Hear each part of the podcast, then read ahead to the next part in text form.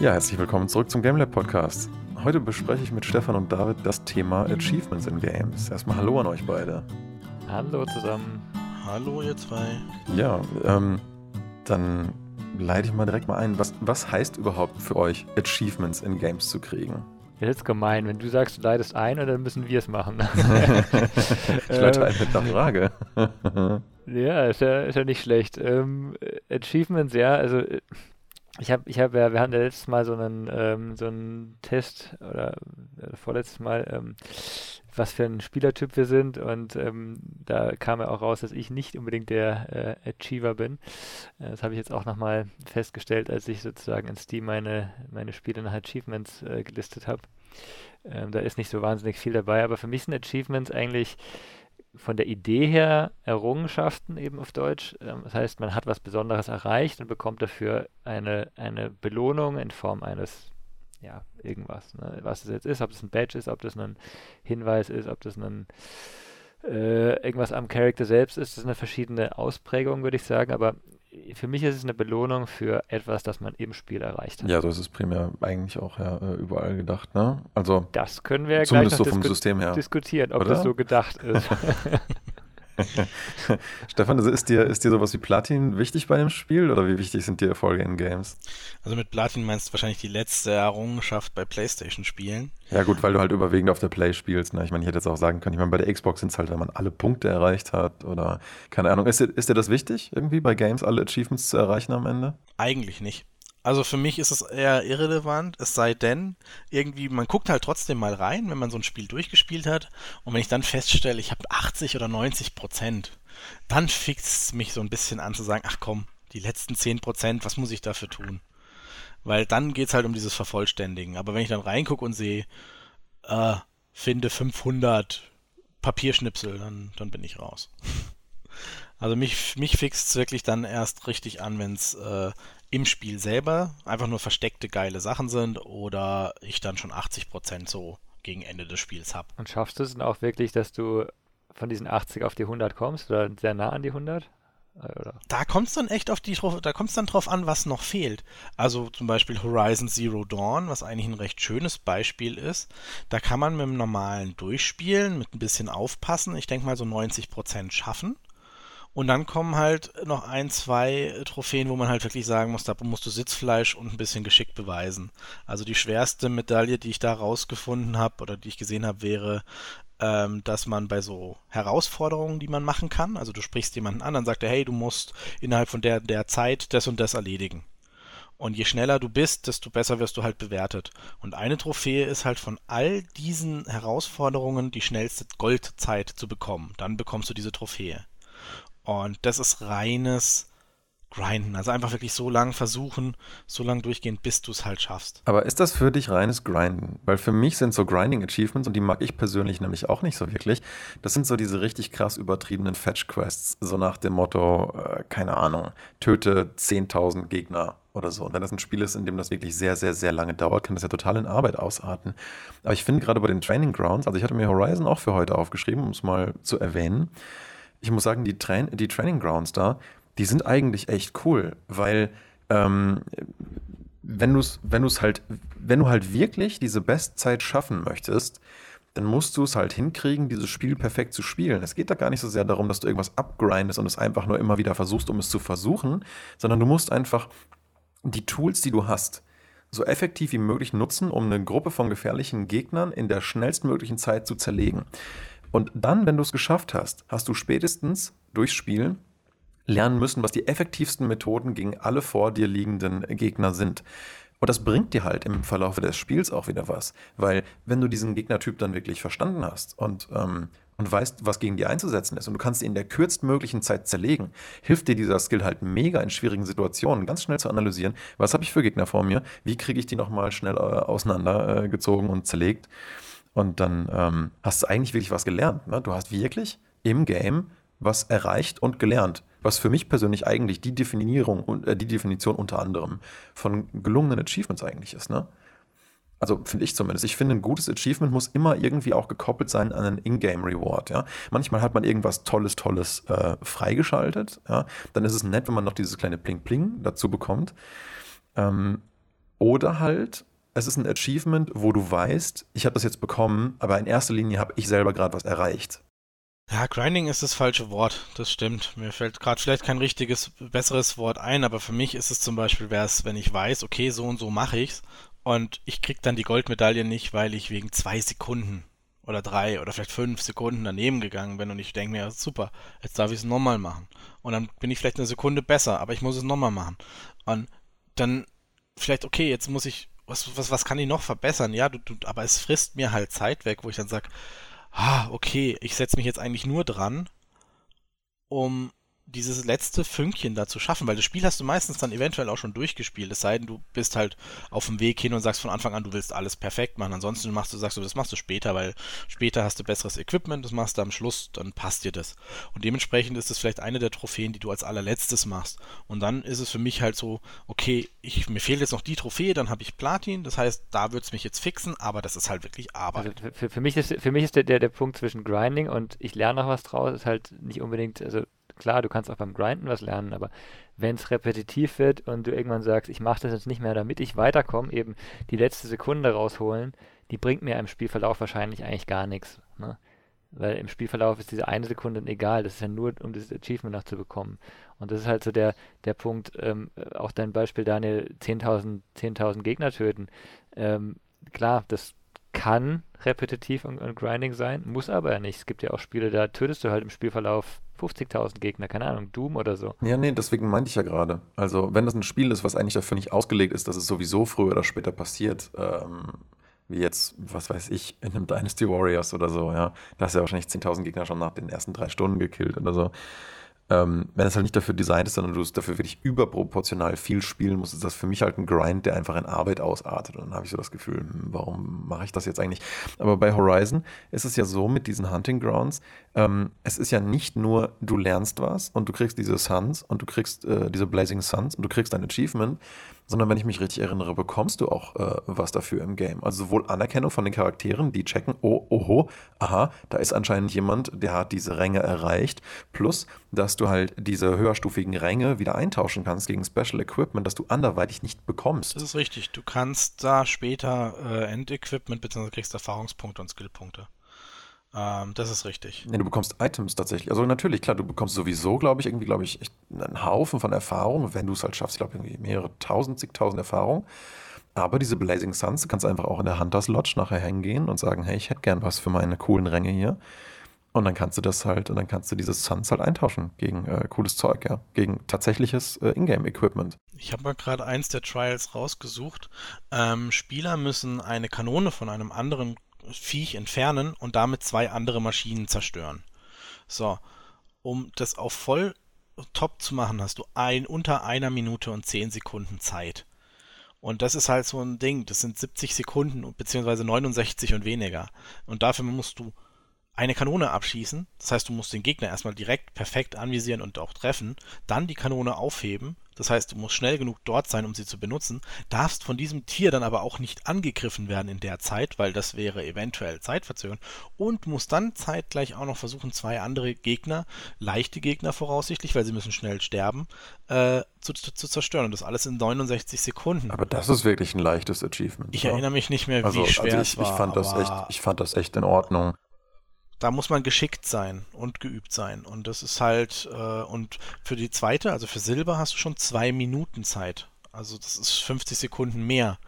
Und für die letzte 20. Ja, aber guck mal, du brauchst doch bloß einen Tear Arrow auf die Kanone schießen von so, von so einem Thunderjaw oder so, nimmst die und knallst einfach irgendwas Kleines ab. Also die Aktion von Kanone holen, also die, der Moment zwischen Kanone holen und Viech abknallen, das sind im Idealfall 10 Sekunden, die du dafür brauchst. Also das ist nicht troublesome. Aber gut, ähm, lass uns vielleicht da nicht in Details verlieren, aber ich finde Horizon trotzdem ein schönes Beispiel, über das wir gerne noch weiter reden können. Ähm, warum ich es mir nämlich aufgeschrieben hatte, warum ich das auch gut finde, als, als Spiel, in dem Achievements gut designt sind, ist, dass ich, dass ich diese Platin mehr oder weniger zufällig nebenher gemacht habe, weil diese Achievements einfach so sehr meinem Spieler- und Entdecktyp, über die wir es ja auch letztes Mal hatten, entsprochen haben, dass ich sowieso gerne diese ganzen kleinen äh, Text-Log-Files irgendwie finden wollte. Ich alles mögliche an Gameplay-Mechaniken ausprobieren. Ich jede Challenge gerne machen wollte, sobald sie mir quasi vor die Flinte gelaufen ist. Und dadurch habe ich mehr oder weniger ähm, automatisch am Ende die Platin gehabt. Ich habe dann, als ich das Spiel dann durch hatte, einfach mal kurz geguckt, was fehlt mir denn noch. Und es waren drei Textlogs oder so. Weil du ja auch bei den Textblocks nämlich nicht 100% brauchst, sondern du brauchst irgendwie nur einen gewissen, ich glaube, du brauchst nur einen gewissen Prozentsatz dieser Textlogs. Ich kann mal kurz gucken. Ich habe es gerade offen, ich suche es gerade, ob es überhaupt Textlogs nötig sind. Was nötig war, waren so Sachen wie ähm, die Tasten zu finden, also äh, Ancient Vessels oder ähm, Metal Flowers. Also solche Items, die versteckt waren, aber. Aber die sind im Gegensatz zu anderen Games nicht wirklich nicht so richtig versteckt, weil da, dafür kriegst du früher oder später eine Anzeige auf dem Radar, die dir eine Range angibt, in der dieses Item zu finden ist. Und die sind meistens an recht markanten Punkten. Das heißt, wenn du die Karte wirklich gut erkundest, wenn du dich wirklich umgucken möchtest und wirklich explorst, ähm, dann findest du die so oder so. Ja, das auf jeden Fall. Aber lass mal, lass mal David mit einbeziehen, der Arme. Nö, alles gut. Ich finde das äh, super interessant. Äh, eben also Horizon auch, ist halt sehr positiv. Du kriegst auch immer Erfahrungspunkte oder fast immer, wenn du sowas kriegst. Ja, für, für mich wäre es also auch so ein bisschen interessant, für was es denn Achievements gibt. Ne? Also ich, es, es gibt ja klar, es gibt was Klassisches, man hat das Spiel beendet, man kriegt ein Achievement, man hat ein Kapitel beendet, nur so, also Achievements als, ich sag mal, Fortschrittsanzeige, ne? die, die gibt es sicher bei den meisten Spielen. Ähm, Kapitel 5 abgeschlossen oder sowas. Ähm, das ist für mich so, das hat eigentlich nicht so wahnsinnig viel Mehrwert. Ne? Nachher, man sieht halt, wie weit man vorangekommen ist. Das, das ist nett, aber. Ja, das sind halt so diese Meilenstein-Achievements. Genau. Ne? Die passieren genau. früher oder später auf deinem Weg so oder so. Ne? Äh, bei Horizon gibt es halt ganz viele 10 Stealth-Kills, 3 Strikes from above. Äh, das sind also die ersten, ne? die, die, die, ganz einfachen, die passieren sowieso. Ja, aber das, das ist was anderes. Sorry, das ist was anderes. Das eine ist Meilenstein innerhalb der Story oder innerhalb des Spiels. Das andere sind, sind ja, also was du jetzt sagst, eben, das sind, äh, das sind halt Sachen, die, gut, die passieren sowieso. Das sind, das sind sag mal, Aktionen im Spiel, die du aber äh, wahrscheinlich äh, mit, mit, sehr hoher Wahrscheinlichkeit sowieso machst. Ne? Die haben für mich ehrlich gesagt den wenigsten Mehrwert, weil was bringt es mir denn, wenn ich weiß, eben, ich habe drei Stealth-Kills von oben gemacht? Das mm. hat ja jeder nachher. Ja, ja, deswegen äh, bei, bei der PlayStation gibt es dann ja auch immer so eine Anzeige, wenn du in die Trophy-List reinguckst, wie viele andere Leute haben das. Ja? Dann siehst du, ob das ein Common Achievement war oder nicht so common. Aber bei Horizon haben halt super, super viele Leute die Platin-Trophy geholt. Also das ist ähm, tatsächlich gar nichts so besonders. Ich glaube, jeder Dritte oder so hat die geholt. 31 Prozent ist das. Ja, ja. Das ist schon viel, ne? Das ist verdammt viel dafür, das dass du sehr, wirklich alles in einem Game machen musst. Das ist wirklich eine extrem hohe Zahl. Weil du musst ja nur ein einziges Achievement dabei haben, dass nur ein Prozent der Leute überhaupt schaffen oder die Geduld zu haben. Schon ist deine Platin auch nur bei maximal ein Prozent. Gut, aber das heißt ja effektiv, dass, dass bei Horizon die Achievements sehr, ähm, sehr gleichmäßig sind. Ne, auch also von der Schwierigkeit. Du hast keine, die, die total rausstechen. Ja, also es gibt tatsächlich, wie gesagt, äh, die, die Häufigkeit der Platin ist ja eigentlich nur gleichzusetzen mit der seltensten Trophy. Genau. Und wie häufig die Leute haben. Ne? Ist, ist ja logisch, weil ähm, nur der Prozent, der die seltenste Trophy auch geholt hat, hat ja auch die Platin automatisch freigeschaltet. Aber insofern ja, wenn man sich mal die Mittelwerte anguckt, wie viele Leute das geholt haben, das geht so bei 80, 90 ähm, Prozent los und endet im unteren Ende so im Schnitt zwischen 30 und 40 äh, Prozent. Und das ist verdammt viel. Also da gibt es ganz, ganz, ganz andere äh, Beispiele. Ich meine, ähm, ja, selbst so, ein, selbst so ein Spiel wie Journey, das ja auch so viele Leute gespielt haben, hat, hat bei ähm, äh, so einem Achievement wie Transcendence, ne, Collect All äh, Golden Glowing Symbols äh, nur 22 Prozent. Obwohl das Game eigentlich äh, echt kurz ist und man es auch immer mal wieder spielen kann. Aber da ist halt die Completion Rate der Leute insgesamt auf jeden Fall geringer. Macht das denn äh, für euch überhaupt irgendwas aus? Guckt ihr auf diese Ränge und Distribution? Sagt euch das irgendwas oder sagt ihr so, ach komm, naja, dann haben wir halt so und so viele Leute oder ist euch das irgendwie nicht so wichtig? Jein. Also es gibt so, gibt so Spiele, da ich finde es schon interessant, wenn du siehst, okay, ähm, ich habe jetzt ein Spiel gespielt und ich, ich habe jetzt Achievements gekriegt, die irgendwie nur 2% der Leute haben. Das bedeutet für mich halt zum einen, dass ich das Spiel anders spiele als die, die meisten. Also je, je nachdem, wie, wie schwierig die Achievements sind. Entweder spiele ich es anders, ne? Also ich habe das zum Beispiel bei Civilization 5 oder sowas, weiß ich, habe ich ein Achievement, das ist, das haben halt nur ganz wenige. Das liegt aber einfach dran an der Art, wie ich spiele. Das ist kein schwieriges Achievement, das ist einfach, du, du spielst halt sehr lange das Spiel und irgendwann kriegst du es halt dadurch, ne? Und die meisten Leute machen halt eher viele schnelle Runden da. Und das finde ich schon interessant, aber es ist jetzt kein, kein besonderer Ansporn, wenn ich sehe, okay, das Achievement haben nur ein Prozent der Leute, jetzt will ich das haben. Mhm. Das, das ist bei mir auf keinen Fall so. Ja, Stefan, wie ist das für dich? Macht das für dich irgendeinen Unterschied, ob du siehst, hey, das haben viele Leute? Ist das dann irgendwie cooler, wenn man was schafft, was weniger haben? Oder sagst du, ach nee, braucht doch keiner? Nee, also eigentlich gar nicht. Also mich juckt es eigentlich so gut wie gar nicht, ob das jetzt 1%, 14% oder 100% der Leute haben. Sofern es nicht irgendwie, keine Ahnung, irgendeinen Anreiz gäbe, das wirklich zu versuchen oder wirklich einer der 1% zu sein. Ansonsten macht es für mich, also wie zum Beispiel, keine Ahnung, wenn du jetzt die Platin-Trophäe bekommst, bekommst du für das Spiel, keine Ahnung, äh, Gutscheine oder bekommst irgendwie in-game äh, ein richtig geiles Skin oder so, den halt eben nur ein Prozent der Leute haben, dann könnte man nochmal drüber nachdenken, ob mich sowas vielleicht anfixen würde aber ansonsten eher nicht. Also wäre das denn zum Beispiel ein Achievement, wo du sagen würdest, das ist jetzt gut? Also wenn du halt einen Unique Skin im Game bekommst, zusammen gleichzeitig mit dem Achievement? Oder was würdest du sagen, wann findest du ein Achievement gut und wann ist es, wann ist es nicht so gut? Ich glaube, wenn das, das Belohnende, also der Sinn des Achievements ist ja im Endeffekt, dich als Spieler zu belohnen, dass du etwas erreicht hast, was die Macher als äh, ähm, würdig erachten, es zu ähm, ach, mir fehlt das richtige Wort, ähm, zu honorieren.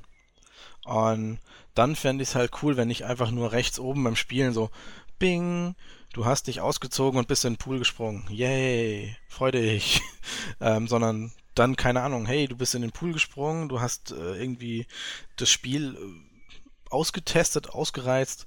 Hier, du bekommst äh, die goldene Badehose als äh, Equipment. Oder, also es bringt dich nicht weiter im Spiel, aber es gibt dir vielleicht einfach noch einen kleinen Anreiz, so, hey, guck mal, vielleicht gibt es ja noch andere Sachen und das ist jetzt die goldene Badehose, das ist Set 1 von 5 und okay, dann gibt es vielleicht noch fünf andere Teile. Huh, gucken wir vielleicht mal und wir tun uns nicht spoilern übers Internet, sondern wir versuchen es selber rauszufinden. Dann ist es so ein Ding, wo ich sage, okay, cool, du wirst für das, was du erreichst oder was du herausfindest, tatsächlich auch belohnt. Weil mir bringt so ein Bing, du hast eine Bronzemedaille-Trophäe bekommen, irgendwie so, ja, schön. Jetzt habe ich eine von Gut, ich habe schon eine fürs Spiel anmachen bekommen. Bravo. Also für mich flacht das sehr stark ab. Aber das heißt für dich, das heißt, Ingame-Belohnungen sind für dich ähm, eigentlich wertvoller als dieses, dieses Achievement, das irgendwo steht, oder ist es die Kombination dann? Wäre ein größerer Anreiz. Also und dann brauche ich aber auch die, die, die Trophäenanzeige brauche ich nicht. Also ich muss mich nicht mit, niemand, mit jemandem messen. Klar, durch die Skins oder durch diese äh, Items würdest du dich messen mit anderen, weil du mit etwas rumläufst, was die anderen dann nicht haben. Oder nur aber, Multiplayer, ne? Genau, nur in Multiplayer macht das Sinn. Singleplayer ist halt eher so, naja gut, hast du für dich selber die goldene Badehose. Aber äh, ja, also ich bin da eh so gar nicht so der Achiever, würde ich jetzt mal sagen. Außer eben es sind wirklich Sachen wie bei Horizon Zero Dawn, da habe ich mich dann auch durchgefuchst. Das ist aber vielleicht auch mit dem Freundeskreis dann abhängig, weil Daniel hat da Platin geschafft, hat gesagt, ah, ich habe Platin. Dann weckt es auch wieder so ein bisschen den Ehrgeiz zu sagen, okay, wenn er es kann, dann werde ich es ja wohl auch können. Mhm. Ähm, ja. Beziehungsweise ich weiß, dass Daniel da wesentlich geschickter manchmal ist, gerade wenn es um Sekunden geht. Stefan, wir machen jetzt kein Wettessen beim Griechen. Nein. genau, also wir messen uns da nicht, ähm, aber da kommt dann trotzdem wieder dieser ein bisschen Ehrgeiz auf. Das hat aber, glaube ich, jeder bei einem Multiplayer-Spiel oder bei einem Singleplayer, wenn der andere ein bisschen was anders kann, versuchst du nachzueifern. Ja, das, aber das ist ja schon der, also ich glaube, Achievements können für einen selbst motivierend sein. Und du sagst, aber ich will jetzt dieses Spiel eben fertigstellen, wenn du dieser Spielertyp bist. Das andere ist aber eben der Vergleich mit anderen, der ist ja schon da, ne? Nicht immer, vielleicht nur mit Freunden. Ähm, aber wenn du halt mal auf ein anderes Profil von einem Spieler auch schaust und denkst, boah, der hat es bei dem Spiel so viel geschafft und oh, das muss ich jetzt auch mal probieren. Das, das kann ich mir schon ganz gut vorstellen, dass da nochmal ein, ähm, ein Ansporn mehr da ist, sag ich mal. Die Funktion gibt es bei der PlayStation tatsächlich direkt. Hm. Ich kann mir von Daniel oder von anderen Freunden in meiner Liste direkt die Trophäen vergleichen. Mhm. Also direkt auch, welche Spiele haben wir gemeinsamen Wert, wie viel Prozent der Trophäen erreicht. Ich habe das vielleicht ein einziges Mal benutzt bisher oder vielleicht mhm. zweimal, aber mehr auch nicht. Und okay. das war dann eher so zum Gucken, so was hat er denn so für Spiele, was könnte man vielleicht zusammenspielen. Weil das ein schöner Indikator war, war so, ah, okay, du hast das Spiel auch, hm, vielleicht sollten wir das mal zusammen. Ja, oder um einfach zu sehen, ähm, du fandest irgendwie ein Spiel gut und hast es jetzt fertig und willst vielleicht gucken, ähm, wie viel Zeit hat da jemand anders, den du kennst, rein investiert. Weil dafür sind ja diese Trophys auch immer ein gewisser Indikator, ne? wie viel Zeit hat wirklich jemand irgendwo reingesteckt. Und wenn du dann siehst, so, ah krass, der hat schon wieder Platin bei dem Game, wo ich dachte, dass ich es echt irgendwie mehr gespielt habe oder so ähm, das ist bei, bei einem Kumpel von mir, dem Tobias, echt permanent der Fall. Also, du guckst dir irgend, irgendeinen Gamer, wo du dir denkst, boah, da habe ich echt alles gemacht, habe ich fast Platin geholt. Und natürlich hat er das Spiel und natürlich hat er sofort am dritten Tag nach Release Platin geholt. Ähm, ja, ja, klar, kann schon so ein bisschen anspornen, dass man sich denkt so, hey, aber ich bin ja definitiv da kein, kein Trophy-Hunter. Ich muss sowieso sagen, ab dem Zeitpunkt, wo halt diese Trophies das erste Mal auch rauskamen auf der PlayStation 3, ähm, ganz ehrlich, also ich fand die eigentlich von Anfang an persönlich ein bisschen sinnlos und die Einstellung habe ich bis heute auch nicht ganz abgelegt. Ich kann mich zwar nicht ganz davor wehren, dass diese Konditionierung mit diesem Bling irgendwie ähm, funktioniert, bei der PlayStation zumindest. Ich finde, ich muss sagen, bei Steam, die kommen nur so kurz dezent ins Bild gefahren. Die Icons sind meistens nur so, ja, es ist alles sehr dezent und nicht so spannend gemacht. Ja. Ähm, das, es ist schon eine Form von Konditionierung bei der PlayStation. Die, die Art und Weise, wie das reinfadet und aufpoppt und dann noch dieses Bling dazu. Bei der Xbox ist es fast noch besser. Da kommt der Layer rein und dann macht dieses Icon da drin so eine kleine Animation, und dann siehst du, oh cool, ähm, habe ich freigeschaltet. Das ist ja auch eine Sache, die machen sich ja die Designer von Lootboxen auch zunutze, dass sie im Prinzip sich überlegen, was ist eine Animation, die die Leute wirklich motiviert ähm, und konditioniert, wo sie dann das Gefühl haben, boah, hier passiert richtig was und jetzt so rappelt die Box und dann bam, geht sie auf und es kommt irgendwas Cooles raus. Ne? Das ist ja mit voller Absicht, dieses ganze Build-up and Release-Ding. Du glaubst gar nicht, wie viel, nee, ernsthaft, das wirkt so zufällig, du glaubst gar nicht, wie viel Konzeption, Animations- und Soundarbeit in so ein blödes Öffnen von einer Lootbox geht. Wie viel die das testen, bis sie wissen, haben wir jetzt hier eine belohnende Animation, damit die Leute nicht nur sich freuen über die Randomization, die drin ist und vielleicht was Seltenes zu ziehen, so dieser Lotto-Aspekt, sondern auch der reine Akt, eine Lootbox zu öffnen, ähm, äh, soll schon belohnend sein. Ja, ich wollte da gerade eigentlich eher auch sagen, okay, das kann aber auch sehr, sehr schnell, bevor wir da wieder zurück zu unserem eigentlichen Thema kommen, sehr schnell ins Negative umwandeln, denn du hast diesen geilen Effekt und boah, jetzt kommt was Geiles und dann kommt ein Kackehaufen raus. Und ich denke, ja, cool, okay, der ist jetzt, ja, ich kann damit nichts anfangen, bravo, okay, scheiß drauf. Also das kann auch sehr, sehr frustrierend sein, weil das Zufall ist und der Zufall Abfall. Und insofern äh, passiert es dann halt auch sehr schnell, dass diese geile Animation, die dich voll motivieren soll, dich auch motiviert, dich schön anhebt. So richtig so, so und dann, oh, und dann fällst du umso tiefer. Also so vom, vom Empfinden her. Und das ja. passiert sehr oft, finde ich. Okay, interessant. Aber gut, äh, das ist bei Achievements ja auch ja. Ähm, also zum Thema Kackehaufen komme ich gleich. Da habe ich tatsächlich ein witziges Beispiel, exakt zu dem Stichwort, so blöd das klingt. Aber nochmal kurz zu dem Sound. Ich finde schon, obwohl ich, weißt du, obwohl ich persönlich jemand bin, der sagt, Achievements sind mir nicht wichtig. Ich will das Gefühl haben, dass ich das Spiel fertig habe, dass ich gemacht habe, was mir wichtig war. Und wenn ich ein gutes Achievement erlebe, ist es für mich was, was immer auch ein Ingame-Reward hat. Das heißt, dass das Achievement eingeblendet kommt, ist eigentlich nur so ein kleines Goodie obendrauf. Aber ich denke mir dann so, ja, ich weiß doch, was ich erreicht habe. Ne? Ich brauche dafür jetzt nicht zwingend nochmal so einen externen Motivator, der mir sagt, das hast du aber toll gemacht. Ja? Weil ähm, im Idealfall habe ich das Gefühl schon selbst intrinsisch irgendwie erworben. Aber trotzdem kann man sich diesem, dieser Konditionierung mit diesem Sound, so bling, bling, du hast was erreicht, nicht entziehen. Also diesem positiven Gefühl, was einfach entsteht durch den, dieses ähm, gut gemachte Sounddesign und diese Konditionierung, ne? dem kann man sich nicht ganz entziehen. Aber ich habe... Ähm, ja, jetzt, jetzt zum Thema Kackehaufen. aber ganz, ganz kurz noch, also ich finde, man kann es ihm sehr gut entziehen. Ich weiß nicht, wie das bei, bei Xbox und Playstation ist, aber bei mir gibt es halt keinen Sound, ne? Bei mir gibt es maximal so ein kleines äh, Pop-up, äh, das halt kommt und das war's. Aber du kannst ja was ausschalten, wenn du willst. Ja, kann man ausschalten. Aber ich glaube, wenn du das ausschaltest, dann bist du wahrscheinlich auch jemand, der das Achievement, die Einblendung halt gleich ausschaltet, weil Nee, nee, nee, nee die Einblendung habe ich da, weil für mich ist es halt teilweise tatsächlich ein, eine Fortschrittsanzeige. Es gibt aber auch, also ein, ein Punkt für Achievements, der, den ich, wo ich positiv finde, es zeigt dir halt auch an, was du noch machen kannst in dem Spiel, teilweise, und was du vielleicht, wo du vielleicht nicht dran gedacht hast. Ne? Hm. Also nochmal ja. so eine, eine Ansporn, dass du nochmal versuchst, mehr zu entdecken. Das finde ich sowieso eins der auch der richtig, richtig guten Achievements, muss ich sagen, die, dich halt dazu bringen, was zu entdecken. Oder die dich halt für Entdeckung belohnen. Oder die halt irgendwie zeigen, hey, so hätte man das Spiel irgendwie noch erleben können. Es gibt zum Beispiel bei Journey ein Achievement, da bin ich immer noch so ein bisschen zwiegespalten darüber. Ja, kurz, um das vielleicht einzuleiten. Ich fand insofern Journey auch beim ersten Playthrough halt ganz toll von den Achievements her, für mich persönlich, weil wie ich ja gerade sagte, ja, für mich muss ein Achievement nicht zwingend äh, während des äh, Games kommen. Ich das Gefühl habe, ich habe was erreicht ist es cool, wenn es oben drauf kommt, aber ich muss das Gefühl haben, ich habe was Sinnvolles erreicht. Und bei Journey ist, wie ich finde, diese erste Reise, also das erste Mal, dass man das Spiel abschließt, das größte Achievement überhaupt. Und genau in dem Moment kam überhaupt das allererste Achievement, das ich überhaupt freigeschaltet habe in dem Game. Und ich fand das total super, weil ich mir dachte, ja, da war nichts Störendes wegen dieser schönen, emotionalen, auch sehr ruhigen Reise, nichts, was mich jemals rausgerissen hätte, weil in diesem Game ja auch alles vom Sound her sehr in sich stimmig ist und so ein Pling-Pling, das hätte einen fast irgendwie rausgerissen. Ich fand das toll, weil das erste Achievement, weil die Sachen, die du dort machen musst, die schaffst du auch beim ersten Playthrough gar nicht unbedingt. Ähm, manche musst halt auch einfach mal ausprobieren oder vielleicht ein bisschen Glück haben, dass es dann ähm, dazu kommt, dass du schaffst, durch alle 15 Tore beim ersten Surf-Level auch wirklich über diesen Sandhügel da runter zu surfen, durch diese 15 Tore durch.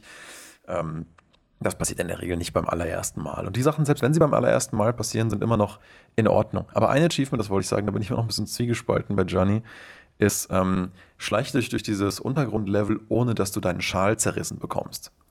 Denn auf der einen Seite zeigt das, hey cool, du hast was geschafft, was äh, gar nicht so gemeint, äh, was, was vielleicht ne, gar nicht so hätte passieren müssen. Aber wenn dir das bei dem allerersten Playthrough passiert, dann spoilt dich dieses Achievement, also kann ich es beschreiben, wie man will, ja? aber das Achievement sagt dir sozusagen, dein Schal hätte zerrissen werden können.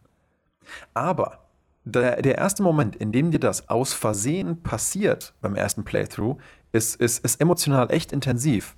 Das heißt, ich fände es irgendwie echt an der Stelle schade, wenn man das dann durch dieses Achievement schon mal gelesen hat, ohne dass einem das jemals passiert ist.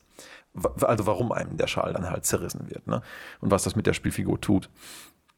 Und ähm, das würde bedeuten, wenn du ein PlayStation-Spiel durchspielst und du erhältst keine Platin-Trophäe am Ende, dann spoilt dich das, dass es noch andere Sachen gibt, die du entdecken kannst. Nein, es geht mir, es geht mir um das konkrete Detail deswegen sage ich ja, ich weiß nicht so richtig, was ich von diesem Achievement halten soll. Denn auf der einen Seite würde ich jedem, der Journey das erste Mal spielt, wünschen, ähm, dass ihm das nicht passiert, dass also diese großen Steinschlangen, die da rumfliegen, nicht dich attackieren, weil du es geschafft hast, dich zu verstecken und dir deinen Schal zerreißen, was ja dann dazu führt, dass du nur noch halb so hoch und halb so weit irgendwie dann springen kannst, bis du wieder welche von diesen goldenen Symbolen findest und sich der Schal dann wieder verlängert. Aber ist das so relevant? Sorry, also ich meine, ich kann, erinnere mich dran, dass die Schlangen mich da irgendwie getötet haben in irgendeiner Form. Ich weiß nicht, ob man wirklich stirbt. Oder? Können die nicht. Ja, aber es gibt keinen Fail-State. Ja, gut, aber du, du wirst halt, du bist, bleibst halt irgendwie liegen, wenn sie dich angreifen und, und musst hm. wieder weitermachen oder so. Doch, du musst, du musst irgendwie von einem früheren Punkt weitermachen. Nee, nee, nein, nein. Es kann dir nur in dieser Sektion passieren, dass du deinen kompletten Schal verlierst und kaum noch springen kannst.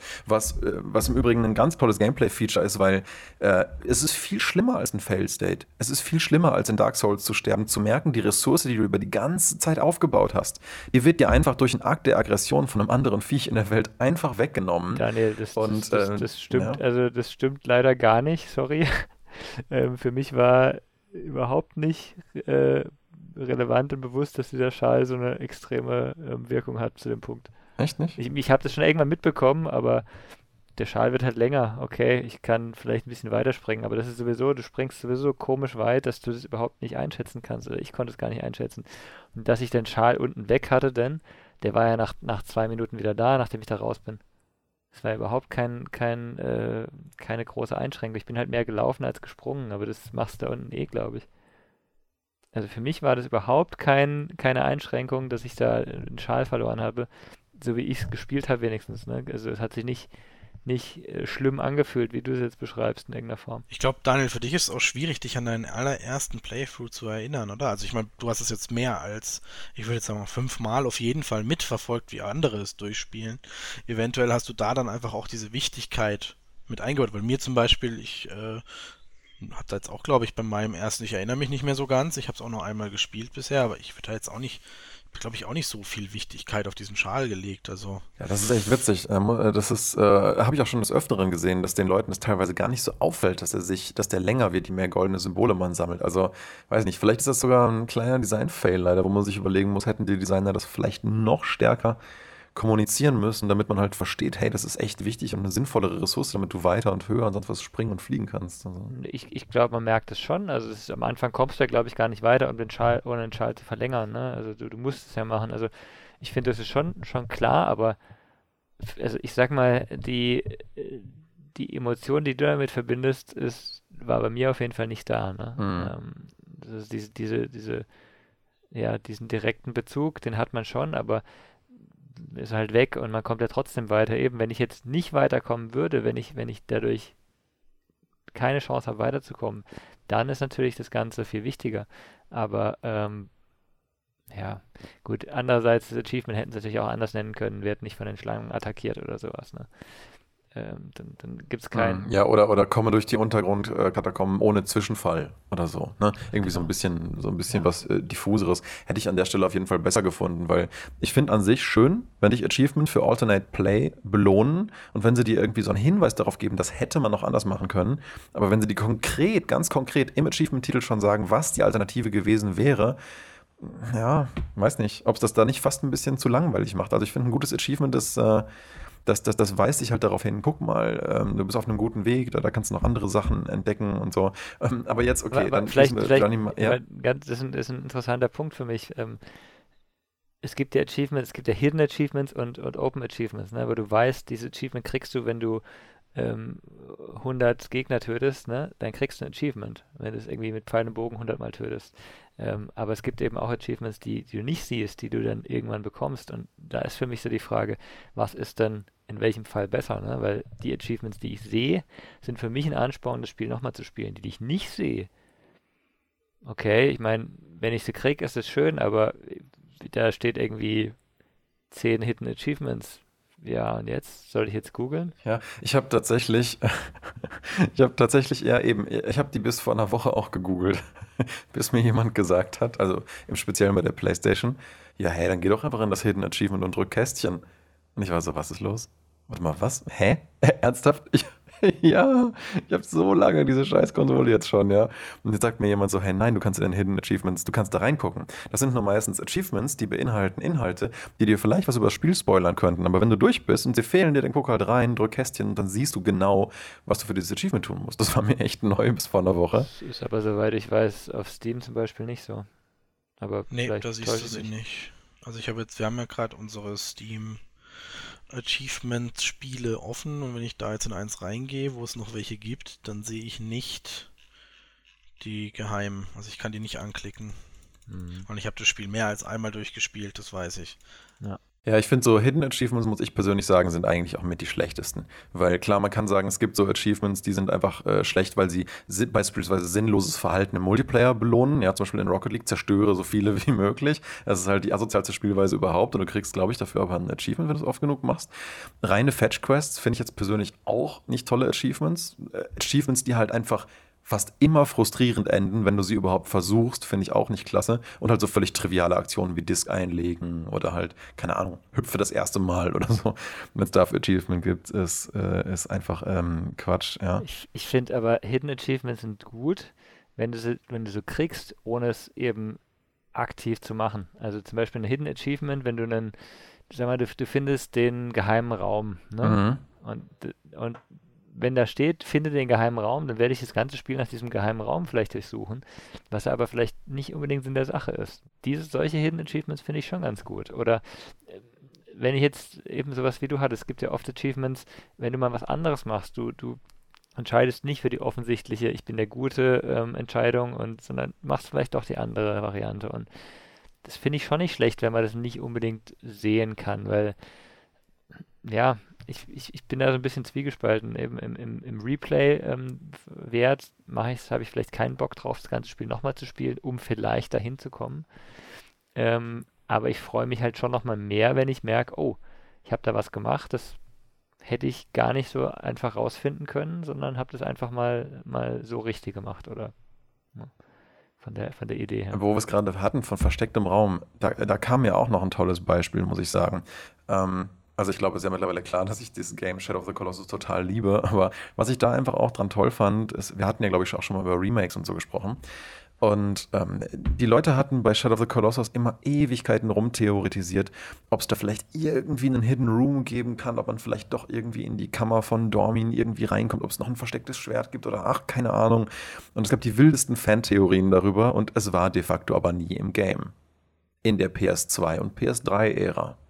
Und dann beim PS4 Remake haben sich die Entwickler gedacht, man, die Leute hatten so einen Spaß, darüber rumzutheoretisieren. Lass doch einfach mal so 50, 60 ähm, kleine Lichtorbs irgendwo auf der Karte an markanten oder super versteckten Punkten halt verteilen. Und wenn jemand es schafft, die alle zu sammeln, dann hat er sozusagen die Kraft, eine, eine versteckte Steinwand ähm, äh, ähm, zu öffnen und in eine Untergrundkammer äh, zu laufen, wo tatsächlich so eine Art kleiner Thron ist ja, und ein Schwert drin steckt, so die mächtigste Waffe im Spiel. Ja. Kriegst du aber nur, wenn du wirklich es schaffst, in jedem Winkel der Welt diese Dinger gefunden zu haben. Und es ist wirklich, wirklich Sucherei. Und klar, man kann jetzt sagen, hm, vielleicht findet man die nicht alle mit einem Guide. Aber überhaupt, dass sich die Entwickler überlegt haben, was können wir mit dem Thema Achievements noch anstellen oder mit, mit so kleinen Secrets, wo das wirklich das Spielerlebnis der Leute verbessert. Denn in dieser neuen Version, das Game sagt dir nie, wofür diese Orbs sind, ja. Ich denke mal, jeder, der das PS4, oder die meisten Leute, die das PS4 Remake gespielt haben, die kennen den Titel auch schon von früher. Aber diesen Leuten wird halt auffallen, hä, da leuchtet irgendwas, ich kann es aufnehmen aber weder kriege ich ein Achievement, noch ist es dann in meinem Inventar. Was ist das denn für ein Ding? Ja, das heißt, dir bleibt eigentlich gar nichts anderes, um dieser Neugier nachzugehen so viele von den Dingern zu suchen. Und irgendwann, wenn du alle hast, dann kannst du halt diesen, diesen geheimen Raum da überhaupt betreten, von dem du vorher gar nicht wusstest, dass es den überhaupt gibt. Ja. Aber das ist toll, weil es wächst so eine Neugier und gerade in dem Moment, weil du kein Achievement fürs erste Aufsammeln bekommst und keine Ahnung hast, was du da gerade gesammelt hast und dieses Achievement, soweit ich weiß, auch hidden ist, ist das eigentlich toll, ja, dass du ähm, also im Endeffekt kann man dann sagen, braucht es das Achievement eigentlich nicht, sondern das Achievement ist überhaupt eher, dass sie dieses Secret mit eingebaut haben und dass es dein Spielerlebnis irgendwie verbessert und deine Neugier weckt. Also ich hätte jetzt auch gesagt, das ist kein klassisches Achievement, ne? Da hast du ja, also die, deine echte Belohnung, die du kriegst, ist ja wirklich im Spiel dadurch, dass du was freischaltest, von dem eigentlich keiner was wissen sollte. Hm. Ja, und solche Achievements müssen halt hidden sein, finde ich, ja. weil sonst ähm, Sonst nehmen sie dir halt die potenzielle Neugier, überhaupt wissen zu wollen, was ist hier los. Ne? Äh, so ein Game wie Outer Wilds lebt davon, von dem äh, Neugier-Moment, äh, also von, dem, von der Neugier von Moment zu Moment. Ja? Und ähm, solche Sachen, glaube ich, muss man einfach aufrechterhalten in solchen Spielen, anstatt es einfach dann mit über Achievement so zu, zu überballern. Irgendwie. Aber ähm, ganz kurz, Daniel, wann hast du jetzt in dem Neo 2, weil das ist für dich jetzt, glaube ich, gerade das aktuellste und beste Beispiel, wann hast du bei Neo 2 in die Liste der Achievements überhaupt erst reingeguckt? Ich habe da reingeguckt, als wir die erst, das erste Mal die Story durchgespielt hatten. Das mache ich immer so. Ich gucke immer erst, wenn ich das Gefühl habe, jetzt bin ich an einem Punkt, ich könnte noch weiterspielen, aber eigentlich habe ich das Gefühl, ich bin so gut wie fertig. Gucken wir doch mal in die Achievements rein und schauen mal, ob da irgendwas ist, was noch zu entdecken gilt. Und dann habe ich halt mal reingeguckt und dachte mir so, ah, okay, ähnlich wie bei Horizon, sehr machbare Achievements, die man im Spielverlauf schaffen kann. Und ähm, da sind vor allen Dingen welche dabei, die mich tatsächlich dazu bringen, dieses Spiel mal noch anderweitig ähm, zu, jetzt noch weiter zu spielen, weil es gibt halt für jede Mystic Art von jedem Waffentyp gibt es ein Achievement. Und normalerweise hätte ich mir gedacht, noch, hm, hm, naja, gut. Ähm, aber du kannst halt auch manche kleine optionale Quests, so Trainingsquests, die kannst du nicht machen, wenn du nicht mit deiner Waffe ein, ein gewisses Level an Proficiency, also sozusagen äh, äh, Waffenkunde mit dieser Waffe oder Familiarity sozusagen, ähm, wobei Familiarity ist nie was anderes, ist ja auch egal. Jedenfalls, wenn du mit einer Waffe gut umzugehen weißt und lange mit ihr gespielt hast und viele Gegner besiegt hast, kriegst du halt diese Proficiency, darüber schaltest du wieder kleine Trainingsmissionen frei und im Endeffekt schaltest du damit auch eine Skillpunkte und damit eine Mystic Art frei und wenn du das gemacht hast, dann hast du sozusagen das Achievement für diese Waffe komplettiert. Und irgendwie hat mich das ein bisschen gestört, dass ich diese Mystic Arts für die Waffen nicht hatte, weil die eigentlich auch ganz cool sind. Dann sehe ich auch, hm, in den Achievements steht auch drinne, naja, du solltest schon die Mystic Art mit jeder Waffe mal gemacht haben, kriegst auch für jede Waffe ein einzelnes Achievement. Dann dachte ich mir so, na gut, dann fange ich jetzt halt an, die Proficiency hochzuspielen. Wenn du das Spiel schon komplett durch hast, gegen Ende des Games dauert es auch nicht mehr so Ewigkeiten, ähm, diesen Wert halt der Proficiency hochzuspielen. Aber das fand ich dann cool. Mich persönlich hat das motiviert. Ich mache die restliche Proficiency noch. Einfach weil, ähm, ja, weil ich dann nämlich das Gefühl habe, jetzt habe ich wirklich alles gesehen. Jetzt wurde ich wirklich mal dazu genötigt, sozusagen, jede Waffe auszuprobieren. Aber vielleicht entdecke ich ja währenddessen auch einen Spielstil, den ich halt nicht gemacht habe. Jetzt, äh, klar, habe ich zu Beginn des Spiels erstmal, wie Nio auch, wieder mit einem Odachi gespielt. Du hast wieder mit einem Kusarigama gespielt. Wir beide wollten erst andere Sachen ausprobieren, aber sind dann doch irgendwie in unseren präferierten Spielstil und, und, und Waffe zurückgefallen. Aber ähm, ähm, Hannah, mit der wir gespielt haben, die hat ja dann neuere Waffen ausprobiert und die meinte die ganze Zeit so, oh, das ist echt cool, das ist richtig spaßig mit den Kombos und so. Da ich mir so, naja gut, vielleicht ist es doch lohnenswert, die anderen Dinger mal auszuprobieren. Und die Achievements bringen dich halt mehr oder weniger dann dazu. Das finde ich eigentlich gut. Also das ist für mich dann wieder ein gutes äh, Achievement-Design so an sich. Ja, hört sich auf jeden Fall, auf jeden Fall sehr cool an, wenn man eben, wenn man nochmal irgendwie motiviert wird, da nochmal reinzugehen in so ein Spiel. Und was zum Beispiel war es, also äh, zuletzt Half-Life Alex gespielt, ähm, eigentlich schon relativ viele der Achievements mitgenommen, weil, weil die einfach recht gut gemacht sind, auch finde ich. Und dann zum Schluss habe ich nochmal reingeschaut, okay, ich, ich wollte sowieso nochmal reingehen. Ähm, jetzt schaust du doch einfach, was, was kannst du noch machen. Ne? Und dann gab es halt so Sachen wie, ähm, wirf, zerschmeiß 50 Glasflaschen auf den Boden. Und dann habe ich so gedacht, was, was bringt mir das jetzt bitte? Ne? Was, was, was ist jetzt der Mehrwert? Oder ähm, ne, ein anderes war zum Beispiel, mach irgendwas auf dem Spielplatz. Es war nicht definiert, was du machen musst. Ne? Und das heißt, du, du kommst in so einen Spielplatz und du musst halt alles mal ausprobieren. Das ist was, was, was ich denke, okay, cool, jetzt, jetzt muss ich mal versuchen, da irgendwas äh, rauszufinden, was kann ich überhaupt machen. Das Problem war dann nachher, ich habe das dann eine halbe Stunde gemacht und ist nichts passiert, ähm, weil beim zweiten Durchspielen kein einziges Achievement freigeschaltet wurde. Äh, das war natürlich ein sehr demotivierend, habe ich auch aufgehört. Ja? Aber von der Grundidee, wenn du, wenn du so einen Ansporn hast, ähm, hier, ich kann noch mal was ausprobieren oder eben eine andere Kampfweise ähm, mal ausprobieren, ne? War jetzt bei äh, bei, bei halt Spielen, wo du, irgendwie Shooter hast, eine Just Cause, da gibt es immer so ein, so ein Achievement, versuch Gegner mit deinem, mit deinem Grappling-Hook da irgendwie zu, ähm, zu töten. Ne? Das ist was, was ich nie mache. Und irgendwann habe ich es aber aufgrund von einem Achievement mal probiert und habe gemerkt, ist eigentlich eine coole Art, an manchen Stellen eben deinen Gegner auch ähm, zu erledigen. Und ähm, solche Sachen, die, die mal einen neu herangehen ans Spiel fördern oder fordern, ähm, das finde ich auf jeden Fall eine, eine, gute Art von Achievement. Ja, eben, das ist ja bei Nier genau das Gleiche. Ne? Es, es, sagt quasi, hey, wenn du alle Achievements haben willst, dann musst du jede Waffe einfach mal richtig äh, ausführlich gespielt haben und verschiedenste Sachen damit ausprobiert. Und vielleicht fällt dir dabei ja auch erst auf, dass eine andere Waffe vielleicht sogar cooler gewesen wäre, als die, für die du dich eingangs entschieden hast. Und ähm, das ist ja gerade bei so Games so, gerade wenn es schon Vorgänger gibt und es gibt eine Waffe, die man vorher super mochte, dann ist natürlich die Wahrscheinlichkeit hoch, dass man genau damit weiterspielt. Aber ich meine, die Game Designer haben sich ja schon Mühe gegeben, auch dann zwei weitere neue Waffen hinzuzunehmen und sich neue Movement-Sets zu überlegen. Und da möchte man natürlich eigentlich auch, dass das gerne ausprobiert wird. Aber die meisten Leute gehen halt des Weg des, den Weg des geringsten Widerstandes und machen halt die Strategie, die sie schon gut können, die halt zum Erfolg führt und nehmen halt bekannte Sachen. Also warum nicht über die Achievements motivieren, das noch auszuprobieren? Ja. Also, und jetzt komme ich auch zu dem lang versprochenen Kackerhaufen.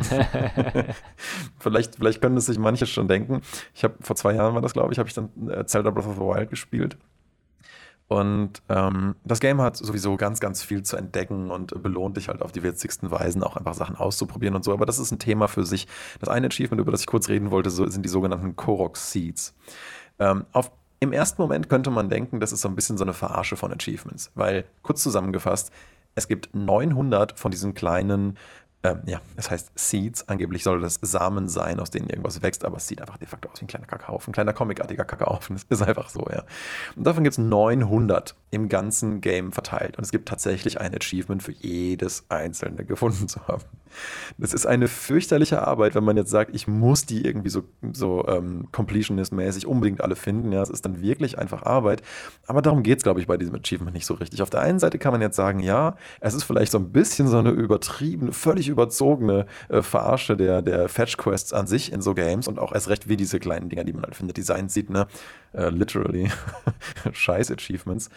Nur damit du am Ende ein einziges dieser Dinger in Golden kriegst, ja, das ist fast schon so ein japanischer Insider-Joke in so RPGs. Irgendwo gibt es dann halt nicht mehr meinen kleinen goldenen Kakaufen, aber gut.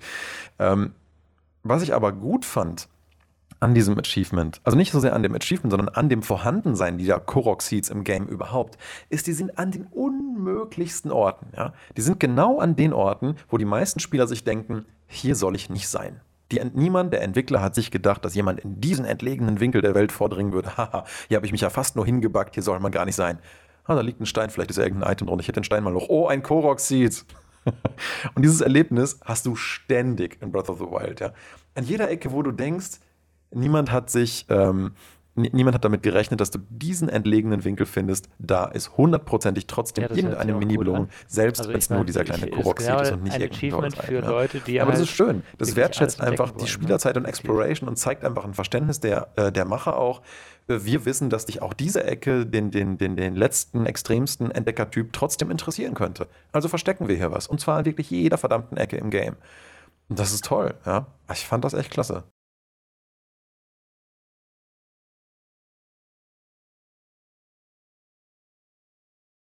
Ja. Und ich habe mir auch nie zum Ziel gesetzt, alle Korok-Seeds zu finden. Aber es war immer ein kleines, äh, lustiges Goodie.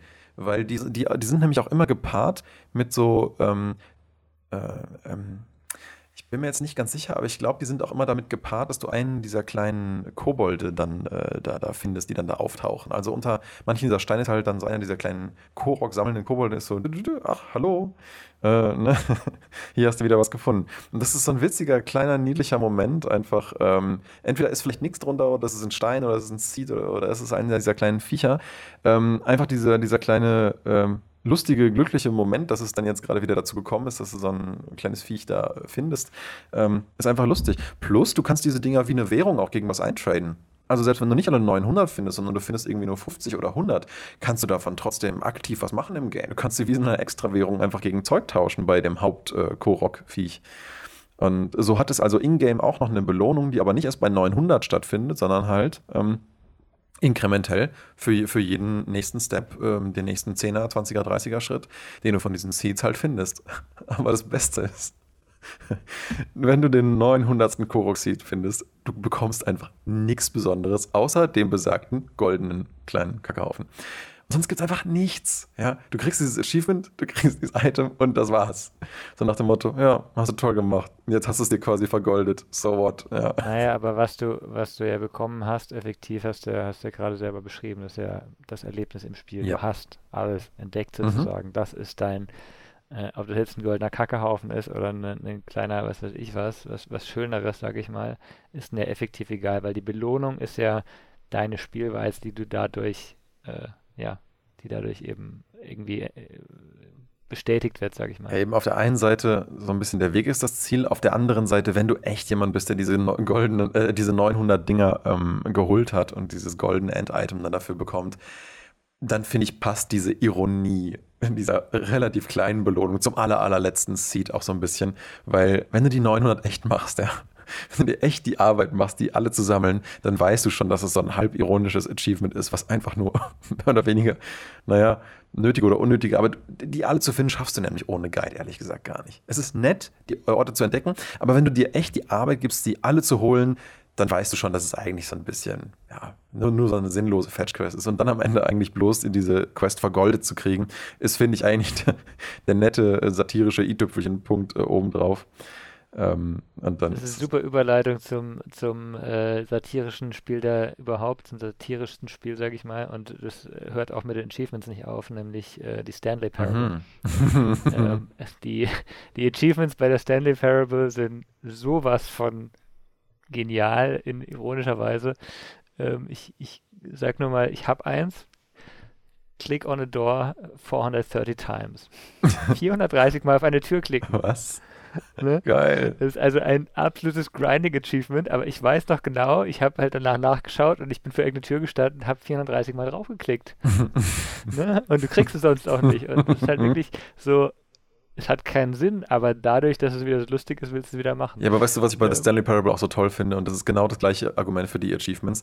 Dieses Game ist eine einzige Meta-Erzählung. Mhm. Und, und, und, und es entwirft einen gesamten Kosmos an Erzählung über dieses Spiel hinaus. Und dazu zählen die Titel der Achievements, die Inhalte der Achievements fast genauso viel wie das Spiel selber und sein eigenes Narrativ, was ja so unglaublich self-aware daherkommt. Ne? Ja. Und nicht nur das, sogar die Demo zu dem Spiel ist ein Teil dieses Spiels. Denn die Demo hat nichts mit dem Game zu tun. Äh, außer es ist die gleiche Optik und es ist der gleiche Narrator. Aber die Demo sagt eigentlich die ganze Zeit nur so nach dem Motto: Hm, wie wäre wohl ein Spiel, das The Stanley Parable ist? Könnte man da sowas machen? Oder sowas? Hm, ach, keine Ahnung, wer weiß. Klick doch mal hier auf diesen Button. Nee, nee, mach's doch nicht. Oder acht. Acht acht. Und dann fängt der Narrator einfach an, immer plötzlich acht zu labern, während du auf irgendeinen Button drückst. Und ja, was ist das? Was ist das? Und dann denkt man so, ja, äh, so monoton und dumm könnte auch das Originalspiel sein. Aber wer weiß? Vielleicht ist es ja ganz was anderes. das ist so herrlich, weil diese Demo verwirrt dich eigentlich. Nur sie tut eigentlich gar nichts, außer dir zu zeigen, wie The Stanley Parable atmosphärisch gesehen wohl sein könnte oder von der Art des Storytellings. Aber über das eigentliche Spiel sagt dir die Demo gar nichts. Das ist so herrlich. Für die 8 kriegst du ein Achievement. Äh, ja. Also nicht für die eine 8, sondern es gibt ein Achievement, das hat halt irgendwie, keine Ahnung, 30 8 und wenn du 30 mal 8 hintereinander drückst, dann kriegst du das Achievement. Und das ist halt auch wieder so ein, so ein Punkt, es hat keinen Sinn, aber. Aber es ist halt, das Game ist halt total Trial and Error. Ne? Das heißt, auch diese Achievements äh, geben dir sozusagen immer kleine Hints für Trial and Error, dass du probieren kannst und dann gibt's was. Genau, aber es gibt Achievements, die haben total Sinn. Ne? Das ist total, also zum Beispiel, es gibt ein Achievement Commitment, ähm, einen ganzen Dienstag spielen. Und damit meint das Spiel den ganzen Dienstag spielen, also von 0 Uhr bis 0 Uhr. Ne? ja. Habe ich nicht geschafft, weil, ne, mach das halt mal. Aber das ist halt ein Achievement. Ja. Und ein anderes Achievement, das ich eigentlich viel, viel besser finde, Go Outside, man darf das Spiel fünf Jahre lang nicht starten. das Spiel, das 2014 rauskam, konnte erst 2019 dieses Achievement kriegen. Du musstest dann aber nochmal starten. Um's Oder man stellt die Rechneruhr um. Aber ja, ich weiß schon, was du meinst. Ne? Das ist einfach total lustig. Weiß ich nicht, ob es geht, aber von der, mhm. von der Idee her, ne? Äh, das ist halt, ne? Das ist eigentlich ein Incentive, dass das Spiel nach fünf Jahren nochmal anfasst. Ja, und dann, aber in der Zwischenzeit überhaupt nie, ne? Genau. so ganz bewusst fünf Jahre lang extra nie anfassen, um es dann wieder zu spielen. Ta tatsächlich, tatsächlich habe ich mal ähm, gedacht, als spielst du wieder Stanley Parable, schau an die Achievements und denk, Ah, jetzt hast du ah, das versaut. fünf Jahre. Ich, ich, ich, nee, ich warte mal lieber noch. Ich habe es echt nicht mehr angefasst. Ja, witzig. Das ist echt so, so, so eine Sache, wo du denkst, ah, ich bin mir nicht sicher. Aber was ich auch richtig krass finde, ich weiß nicht, ob ich jetzt noch richtig im Kopf habe, aber ich glaube, es gibt auch ein Achievement, rette das Baby eine Stunde lang. Äh, gibt's so ein, ich glaube, es gibt nämlich eine so eine, so eine, so eine ganz primitive Skinnerbox, nicht Skinnerbox-Maschine, sondern ein ganz, ganz primitives Level. Du stehst da und von, und von links kommt ein Baby ins Bild. Einfach so ein dummer Pappaufsteller von einem Baby, das halt so heulend aussieht. Irgendwie. Ne? Rechts ist ein Feuer und dieser dumme Pappaufsteller von dem Baby fährt auf dieses Feuer zu. In der Mitte ist ein fetter roter Button. So nach dem Motto, rette das Baby. Und dann drückst du auf diesen Button und dann fährt das Baby wieder nach links. Aber du kannst den Prozess nicht aufhalten. Das Baby rennt wieder Richtung Feuer. So, jetzt musst du halt immer wieder auf den Button drücken, um das Baby zu retten. Und ich meine, es gibt ein Achievement, wenn du das lang eine Stunde durchhältst am Stück. Durchaus möglich. Einfach da stehst und alle fünf Sekunden auf diesen dummen Button drückst, damit dieses Baby halt nicht stirbt. Ja. Ich sehe es zwar jetzt nicht, aber kann gut sein, dass es ein verstecktes ist, das man auch gar nicht sieht. Ja. Aber eben, da gibt es auch noch so viele andere witzige Sachen, ne? Äh, wie ähm, äh, verharre irgendwie fünf Minuten in der Besenkammer oder so. Und eben, eigentlich hätte das Achievement auch heißen können, treibe den Erzähler zu Weißglut. Weil wenn du nämlich fünf Minuten in der Besenkammer stehst, dann wird er sich halt richtig über dich aufregen, was für ein sinnloser Idiot du halt bist und dass es ja wohl garantiert keinen Mehrwert haben kann, dass du, äh, Idiot, da jetzt einfach in dieser Besenkammer rumstehst und einfach in die Gegend guckst, ja. Aber einfach allein schon der erste Kommentar des Narrators bringt dich eigentlich automatisch dazu, dieses Achievement zu holen, weil er will dich eigentlich direkt wieder aus dem Schrank rauskriegen. Aber wenn du halt so bist wie die meisten Spielertypen, die einfach dann gerne Sachen ausprobieren und nicht einfach blind allen Anweisungen folgen. Das wäre übrigens mal ein Thema für sich. Das habe ich meinen Game Design Kurs ausprobiert. Ich habe das mal Leute spielen lassen. Und einer von denen hat jede einzelne Anweisung befolgt. Das war echt herrlich. Und auf die Frage, als ich ihn gefragt habe, warum hast du das gemacht, war er so, ja, der hat doch gesagt, ich soll das machen. Fand ich echt herrlich. Ich habe nie wieder das jemand so spielen sehen, aber es ist witzig, dass das auch passieren kann, ja. Aber bei den meisten Leuten äh, erlebst du halt irgendwas, dass, dass, sie versuchen auszubrechen oder genau nicht aus Trotz zu machen, was der Erzähler ihnen vorgibt. Und sowas bei mir halt auch nicht. Geh in die Besenkammer. Und dann war er so, und Stanley ging in die Besenkammer. Und zehn Sekunden später, und er hatte eigentlich keinen Grund hier zu sein. Ich dachte mir so schon, haha, ich gehe dir auf den Sack. und dann ich, bin ich so lange stehen geblieben, bis er so pisst war, dass er gesagt hat, ich rede jetzt nicht mehr mit dir, ich werde jetzt keinen Ton mehr sagen, bis du diesen Scheißraum verlässt und endlich weitermachst, ja. und dann kriegst du so wie, und dann hast du ungefähr, glaube ich, auch fünf Minuten rum und dann kriegst du auch dieses Achievement. Aber ja, das Spiel bringt dich halt selbst dazu und ähm, ja, da, da passen die Achievements halt auch super vom Narrativ her eigentlich dazu. Stefan, hast du noch irgendein Beispiel für, für ein paar coole Achievements, die du so geholt hast, wo du dir sagst, boah, das war jetzt, das war jetzt aber ein richtig gutes? Also, wo ich jetzt euch gerade zugehört habe, mit stundenlang Zeit verbringen, das habe ich mir dann gedacht, ey, wenn ich das schon sehe, wird mich das eigentlich eher negativ äh, anhaften, auch wenn es lustig gemeint ist. Aber eine Stunde lang einen Knopf drücken und da kam mir dann Day of the Tentacle in den Sinn, weil da musst du hundertmal die, äh, die Klingel am äh, Eingangsschalter drücken und dann kriegst du ein Achievement. Mhm ähm, beim Remastered. Das habe ich auch gemacht. Deswegen so ganz frei davon bin ich dann auch nicht. Ähm, Wie lange dauert es wirklich? Ah, das, das ist ja 100 Mal klingeln hast du so in 10 Minuten erledigt. Das ist auch die einzige wirklich. Und das ist dann halt auch wieder lustig, weil du halt äh, dann jedes Mal auch eine Reaktion kriegst, dann kommt dann irgendeiner und macht halt was. Und das in einem Point-and-Click-Adventure mhm. ist dann halt auch wieder ganz schön. Und Day of the Tentacle hat ja eigentlich auch einen sehr guten Humor. Auch die Trophys sind da relativ gut angepasst. Äh, deswegen war das jetzt nicht ganz so schlimm. Aber ein positives Beispiel, das kam ja eben jetzt erst vor, bevor wir kurz bevor wir angefangen haben, ist Pokémon Go.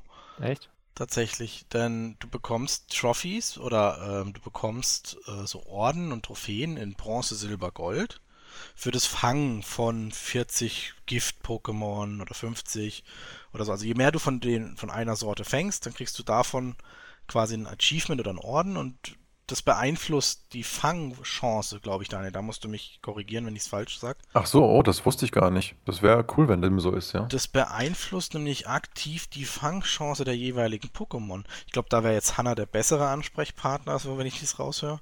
Ja, doch, ich erinnere, ich meine, sie hat mir das auch mal gesagt, ja. Ich glaube, das ist tatsächlich so. Aber dann macht das Spiel leider keinen guten Job, das zu kommunizieren. da müsste nämlich über der Badge drüber stehen, so, hey, du hast es freigeschaltet, das gibt dir so und so viel Prozent mehr Fangchance. Aber Niantic ist ja eh total kryptisch mit seinen Chancen, also. Genau da steht, also im Endeffekt siehst du das dann nur, wenn du quasi im Profil bist und dann die, die Goldmedaille anklickst und dann steht da halt explizit, äh, ich mach's gerade mal auf, damit wir das auch äh, ordentlich machen.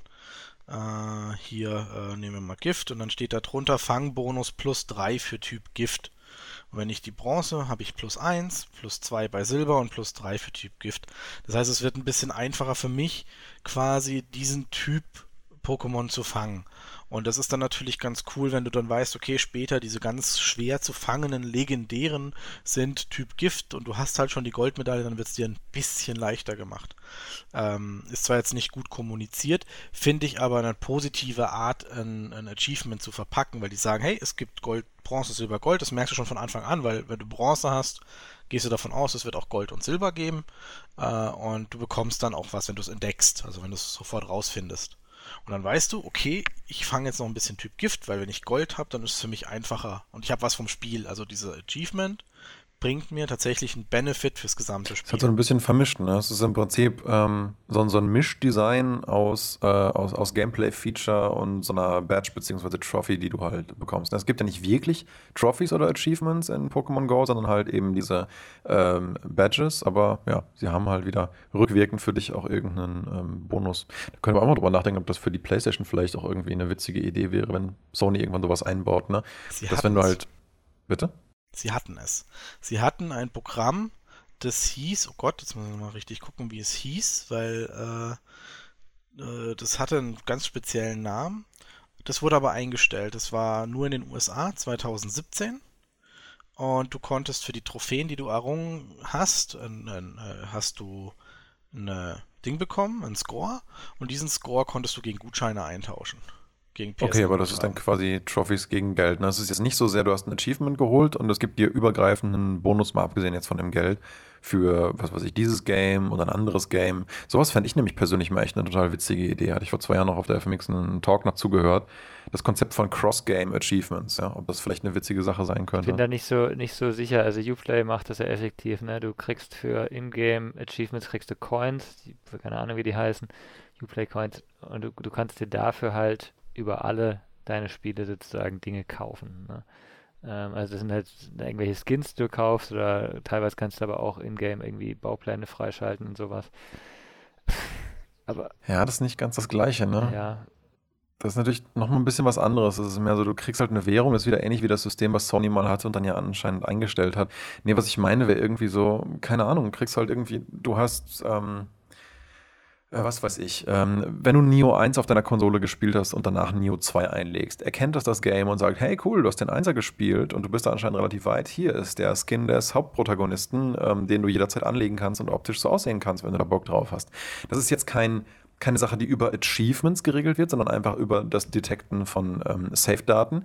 Aber sowas könnte man ja auch über Achievements machen. Ne? Wenn ein Spiel zum Beispiel ausliest, und ich glaube, ähm, es ist so ein bisschen macht Nintendo das mit Amiibos. Ja? Amiibos kannst du ja für alles mögliche in verschiedenen Games verwenden. In manchen Games geben sie dir halt eine neue Spielfigur, in anderen geben sie dir nur ein kleines Goodie. Aber in den meisten Games geben sie dir irgendwas und die kannst du übers Spiel hinweg benutzen. Das sind auch keine Achievements, aber es ist zumindest so ein, so ein Cross-Game-Feature. Und warum nicht? Weißt du, wenn du halt gesagt hast, hey, in Neo 1, du hast irgendwie den Endboss in unter 20 Sekunden besiegt und Neo 2 sieht das und liest sozusagen beispielsweise das jetzt aus, ja, dann kriegst du vielleicht irgendwie einen coolen Skin, den du auf deinen Armor transmogrifieren kannst, der irgendwie zeigt, hey, du hast äh, in der anderen Welt da schon übelst was geschafft und so. Äh, warum nicht? Wäre doch eigentlich mal eine ganz witzige Sache. Ja, ich glaube, ansatzweise gibt es schon so ein bisschen, es geht ja in die Richtung, was, was Mass Effect gemacht hat, dass du irgendwie, wenn du dies, das, äh, die alten Safe Games hattest, konntest du dir reinladen und konntest deine, deine Story beeinflussen. Mhm. Oder ich bin mir nicht sicher, ob es bei den neuen Tomb Raidern tatsächlich ist, wenn du das alte installiert hast, dass du irgendwie Skins kriegst oder ob die automatisch drin sind, da bin ich mir nicht ganz sicher. Oder bin ich mir gerade auch, da bin ich mir gerade auch gar nicht so ich sicher. Ich glaube, das funktioniert vor allem bei ähm, Firmen, also äh, große Entwicklerstudios, die quasi mehrere ja. Spiele haben und mehrere Lizenzen haben, da funktioniert das wahrscheinlich auch super und das wird ja auch mhm. gemacht. Mhm. Ubisoft macht das nämlich auch einfach bei Safe Detection. Ne? Du kriegst dann zum Beispiel einen Assassin's Creed äh, Skin, wenn das System sieht, ah, das ist bei dir installiert für das Game und so Sachen, die machen da relativ viel. Aber übergreifend zu anderen Entwicklerstudios, da ist es dann halt schon wieder fast Werbung. Also äh, gut, du hast es gespielt, aber du reizt ja wieder aus, du könntest doch da mal wieder reingucken, dann legst du ja mein Spiel auf die Seite und guckst wieder in das andere Spiel vom anderen rein. Kann aber auch ein Geben und Nehmen sein. Du kannst auch mit, mit einem anderen Studio vereinbaren, dass du für das andere Spiel irgendwelche Goodies bereitstellst durch, durch Trophäen und das andere für dich halt auch irgendwie, ne? Ja, da reden wir aber von einer, also da reden wir wahrscheinlich von einem Thema mit Entwicklerstudios, Gear und allem drum und dran. Also ja, ja. du da ein Geben und Nehmen hinbekommst. Hm. Naja, gegenseitige Werbung zu machen, das Konzept ist ja nicht total hirnrissig, oder? Ich meine, das findet ja überall statt. Könnte, also ich meine, sowas wie jemand wie Sony könnte das ja einfach für alle seine Spiele machen, Leute. Ihr macht jetzt nicht nur Achievements und, und was weiß ich was, sondern ihr habt halt ähm, so und so viel Cross-Achievement-Items, die er bereitstellt und die werden random in alle Spiele gedroppt oder sowas. Das könntest du ja machen. Das ist richtig, das ging so, ja. Also sowas Wenn geht. Du eine übergreifende hättest, Am PC ja. weiß nicht, ob das funktioniert, aber im Steam kann, die, könnten das genauso machen, ne? also von der Idee her. Finde ich aber in interessant, ähm, der, der Epic Store hat gar keine Achievements, habe ich gerade mal nachgeschaut. Ähm, der hinkt da halt noch ein bisschen hinterher. Finden ja auch viele Leute echt schade, dass das gar nicht implementiert ist. Genauso wie User-Reviews, also der Epic Store ist ja eh noch so ein bisschen hinten dran bei manchen äh, Sachen. User Reviews, ja, bin ich mir nicht so sicher, ob die immer so, so toll sind. Ich finde die, die Review-Scores vom Epic Store eigentlich ganz okay. Aber anderes Thema. Ähm, vielleicht, noch, vielleicht noch zwei Sachen, was ich interessant fand. Ähm, The Witness hat ähm, am PC genau zwei Achievements, nämlich einmal du bist fertig und ein Secret. Aha. Und okay. ähm, auf der Xbox hat er Achievements für jeden Laser, den du anschaltest. Okay weil du wahrscheinlich Achievements haben musst. Ja. Ne? Wo ich aber so denke, okay, das Laser anschalten ist irgendwie klar, dass ich jetzt einen Meilenstein geschafft habe. Warum brauche ich dafür ein Achievement? Ne? Von daher ähm, hm. finde ich gar nicht schlecht, dass da überhaupt keine, keine Achievements da sind. Das, das würde mich wahrscheinlich in dem Spiel auch eher ablenken. Ja, es ist auch einfach nicht so richtig nötig, weil gerade bei Puzzle-Solving-Games ist doch die Lösung dass du sie selber gefunden hast, bereits das Achievement. Ne? Ich denke, das war auch die, der Gedanke des Entwicklers dahinter, dass er sich gedacht hat, hey, es ist total sinnlos, in einem Rätselspiel Achievements einzubauen. Und weil es aber musst, weil du halt eine gewisse Anzahl von Achievements in deinen Konsolen-Release einbauen musst, hat er wahrscheinlich da irgendwelche reingemacht. Genauso wie sie halt ähm, bei Lost Odyssey. Also ich bin mir relativ sicher, dass die Entwickler auch nicht so richtig Bock hatten, darauf die Achievements einzubauen, denn du kriegst sie teilweise fürs Game einlegen. Wie gesagt, so sehr ich dieses Spiel liebe, ja, du kriegst, du kriegst halt für so triviale Sachen wie das einfach ein Achievement, wo du ja auch denkst, so, das ist halt einfach kein Achievement. Ja, entweder ist das ein Joke oder sie hatten halt keine Lust, wirklich äh, Achievements einzubauen, weil das Spiel an sich schon gut genug ist, dass es das nicht braucht. Aber ähm, ja, wer weiß. Aber vor allem bei einem Rätselspiel ist es halt Quark, ne? Vielleicht, vielleicht wollten sie auch die Leute, die eine physische äh, Disk haben, von denen, die es noch runterladen, abheben. das heißt, dieses Einlegen müsste eigentlich so sein, dass jemand, der es noch runterlädt, nicht äh, dieses Achievement bekommen kann einen habe ich noch ein Beispiel, das ich eigentlich ganz interessant fand. Ähm, das sind jetzt keine Achievements, die du außerhalb des Spiels siehst, ähm, weil es halt auch kein außerhalb des Spiels gibt, wobei Xbox und so natürlich was anderes. Ähm, bei Minecraft sind Achievements so gebaut, ähm, dass du pr prinzipiell einen Fortschritt hast. Ne? Du hast so einen Achievement-Baum, der, der sich ähnlich ansieht wie so ein Fertigkeitsbaum. Ich bin mir nicht ganz sicher, ob es in der Vanilla-Version auch so ist, aber du hast halt klar diese einfachen Sachen, dein, dein erstes Getting Wood, du hast dein ersten Holz äh, eben gefarmt und sowas. Aber du kannst halt jederzeit reinschauen und siehst halt auch, okay, wo, was habe ich denn noch nicht, ne? Wo kann ich mich noch weiterentwickeln? Also Achievements als Messlatte für ähm, die eigene Ingame-Fertigkeit. Das fände ich eigentlich auch ganz interessant. Mhm. Dass man wirklich, also, weiß ich nämlich auch das Gefühl habe, bei Achievements, sie sind irgendwie so tagged on in irgendeiner Form. Also die Leute designen ihr Spiel, aber sie designen es eigentlich selten um die Achievements drumherum. Ja. Dabei wäre das eigentlich, wie, in, wie das jetzt in Minecraft erwähnt, eigentlich eine schöne Möglichkeit zu sagen, es gibt gewisse Sachen im Spiel, die kann man erreichen, Du siehst auch ganz transparent, was es zu erreichen gilt und wo du dich verbessern kannst. Und die und nur diese Sachen sind äh, tied to Achievements irgendwie. Mhm. Das heißt, dass du ein besseres Bild im Game schon dafür bekommst, wie weit bin ich, was habe ich alles geschafft. Ne? Und ähm, ja, ich meine, klar, man, man, kann jetzt sagen, es ist ein bisschen ähnlich natürlich jetzt bei Neo mit der Proficiency und so, dass du halt ähm, äh, da, wenn du das gemacht hast und dann noch alle Quellen findest und so, das war der einzige Kram, der mir jetzt am Ende noch gefehlt hat. Ähm, ja, das ist mehr oder weniger sowieso passiert, wenn du wirklich alles im Game gemacht hast. Aber es ist natürlich schon nochmal was anderes, wenn du merkst, okay, das sind die Sachen, die ich zu tun habe. Und wenn ich die tue, ist fertig. Und dann habe ich auch alle Trophies. Also, das habe ich bisher noch nie so irgendwo gesehen, wie du das jetzt da beschreibst. Klingt aber nicht blöd.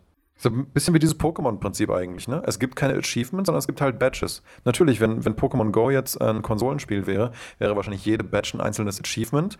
Ähm, aber das hätte dann keinen Mehrwert, dass es diese Achievements gibt, weil die Badges sind schon der Mehrwert. Habt ihr noch irgendwelche Beispiele sonst? Ja gut, mir wäre jetzt noch so vielleicht eins der ältesten äh, Arten und das wahrscheinlich das, wo ich mich halt eben auch orientiere. Ich glaube, die MMOs haben vor allem solche Errungenschaften, wo sie dich halt auch wirklich aktiv belohnen. Also bei World of Warcraft war es keine Ahnung, erreiche da und da den und den Status und dann bekommst du das. Und dann war es ja ein Flugdrache oder es war ein Item oder es war ein Ruf oder ein Titel, der dir irgendwas gebracht hat. Bin mir nicht hundertprozentig sicher, wann das reinkam. Aber ich glaube, fast alle MMOs haben solche Errungenschaftssysteme, wo du, wenn du was erreichst, tatsächlich auch eine Belohnung dafür bekommst. Einfach damit du dir die Zeit auch nimmst, das zu machen. Ja, die sind meistens auch mit so Badges und Blizzard macht es eigentlich auch sehr viel in seinen Games. Gerade wenn man mal guckt, bei Diablo 3 zum Beispiel, da gibt es ja eine riesige, riesige List von Achievements.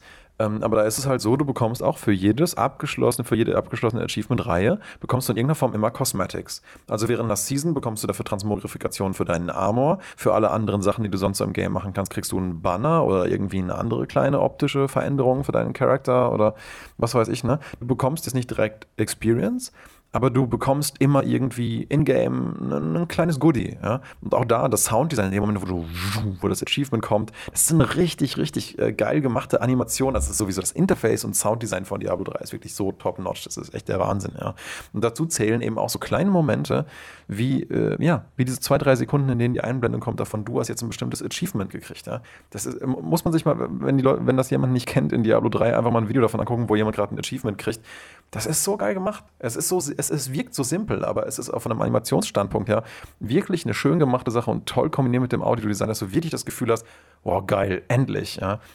Das ist mit eins der belohnendsten audiovisuellen Achievement-Erlebnisse, muss ich sagen, die ich sonst irgendwie mal in äh, Games gesehen habe. Also jetzt ne, nur von einem audiovisuellen Design-Standpunkt, ob diese Achievements jetzt so toll designt sind, das ist ein anderes Thema, aber das Erlebnis in dem Moment, wo es passiert, ist, ist einfach cool, ja.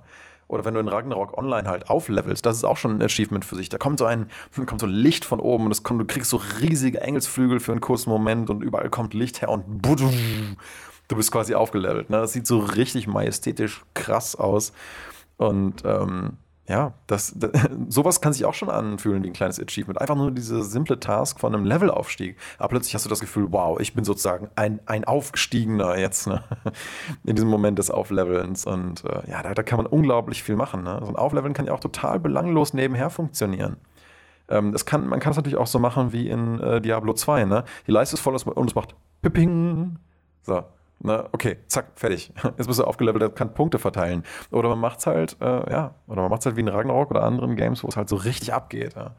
Das ähm, bringt natürlich nur was, wenn der Levelaufstieg dir in dem Game selber auch wirklich was bringt und du merkst, hey, okay, ähm, jetzt bin ich ein Level weiter, ich bin aber auch wahrscheinlich dadurch jetzt wesentlich stärker. Dann ist es halt eine sinnvolle äh, Design-Symbiose und ähm, dann macht das auch Sinn. Hat noch mal jemand von euch kurz Bock, kurz zusammenzufassen, äh, was für ihn jetzt persönlich ein gutes Achievement ausmacht, so abschließend? Ähm, ja, also für, für mich abschließend würde ich sagen, äh, gute Achievements, die haben einen starken Bezug zum Spiel selbst, also Ingame-Bezug. Sie bringen irgendwie mich weiter im Spiel oder fördern, dass ich, dass ich mich im Spiel weiter irgendwas Neues entdecke oder weiterentwickle. Ähm, und haben auf jeden Fall so einen, ja, also die, das sind nicht diese Achievements, die einfach nur aufpoppen und das war's, sondern du hast, du hast halt irgendwas, was, was du auch mitnimmst. Ob das ein Skin ist oder eine Erfahrung, ist eigentlich egal.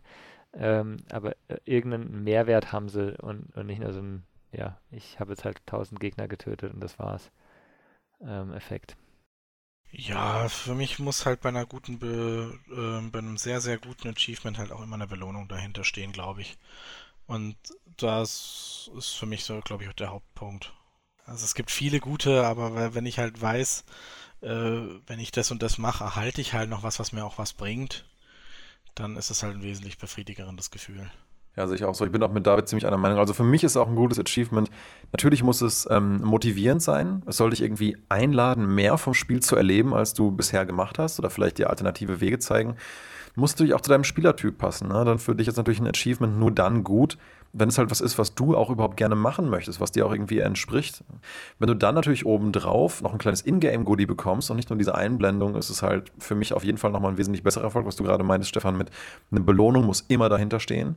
Und ich finde es noch wichtig, dass halt sozusagen ähm, gutes, wünschenswertes Verhalten vom Spiel belohnt wird. Ne? Also sagen wir mal, ähm, wir spielen irgendein Game zusammen, da kann man sich gegenseitig im Multiplayer reviven, dass du halt irgendwann ein Achievement dafür bekommst, wenn du das halt relativ oft gemacht hast. Dann weißt du, ah, cool, das Game hat irgendwie wertgeschätzt, dass ich irgendwie diese, diese gute Koop-Aktion so oft wie möglich gemacht habe. Ne? Das wäre so mein, mein Fazit aus dem Ding. Na, dann vielen Dank wieder euch beiden. Ja, gerne. Danke auch. Und dann wieder bis zum nächsten Mal. Ne? Genau, bis dann. Bis dann. Ciao, ciao. Tschüss.